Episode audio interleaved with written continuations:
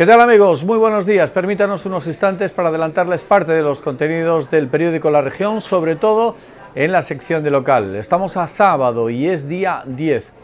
En la primera de las propuestas informativas que les ofrecemos tiene que ver con los plazos, una vez más con las grandes infraestructuras de comunicación y con las grandes obras pendientes. Nos referimos a la estación intermodal que sigue ahí en espera pese a que el tren circula ya. Y cuando hablamos de expectativas hablamos de fechas. ¿De qué horizonte, de qué calendario estamos hablando? Nos lo cuenta Pablo Galán, pero ya les anticipo que para pronto no estará.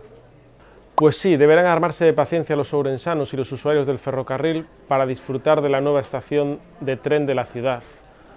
Los plazos con los que trabaja DIF apuntan ahora a 2029 como fecha para la finalización de los mismos. Además, los trabajos supondrán importantes afecciones al tráfico ferroviario, con periodos en los que habrá cortes totales de la vía.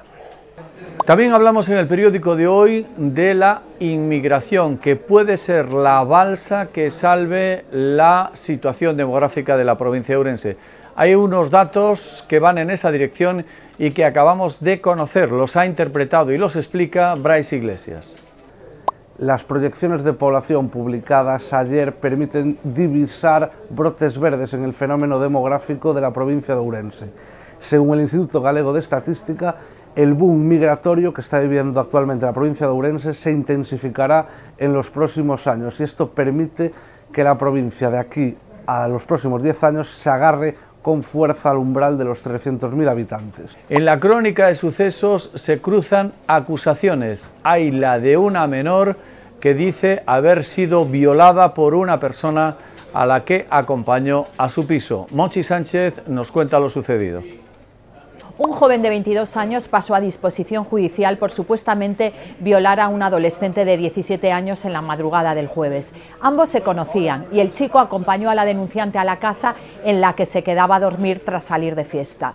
El investigado quedó en libertad provisional, pero no podrá aproximarse a la víctima. La jueza de guardia no contempla el riesgo de fuga porque él mismo se entregó a la policía. Hablamos también de proyectos que parece toman un nuevo impulso después de años que estuvieron prácticamente en barbecho.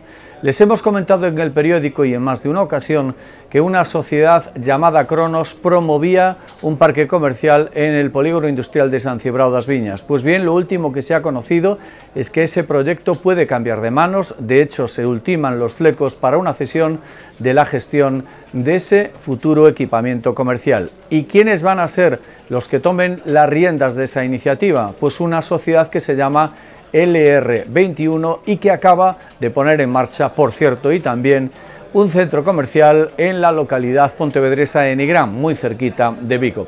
En el periódico también página universitaria con la ingeniería aeronáutica que rompe el techo de cristal. ¿Y por qué lo rompe y en qué circunstancias? Lo cuenta Elizabeth Fernández.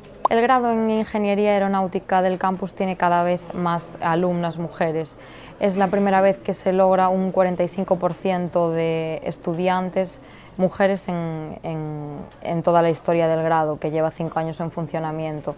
Estos datos contrastan con la media nacional de mujeres en carreras relacionadas con el ámbito de la ciencia y la tecnología, que ronda apenas el 15%.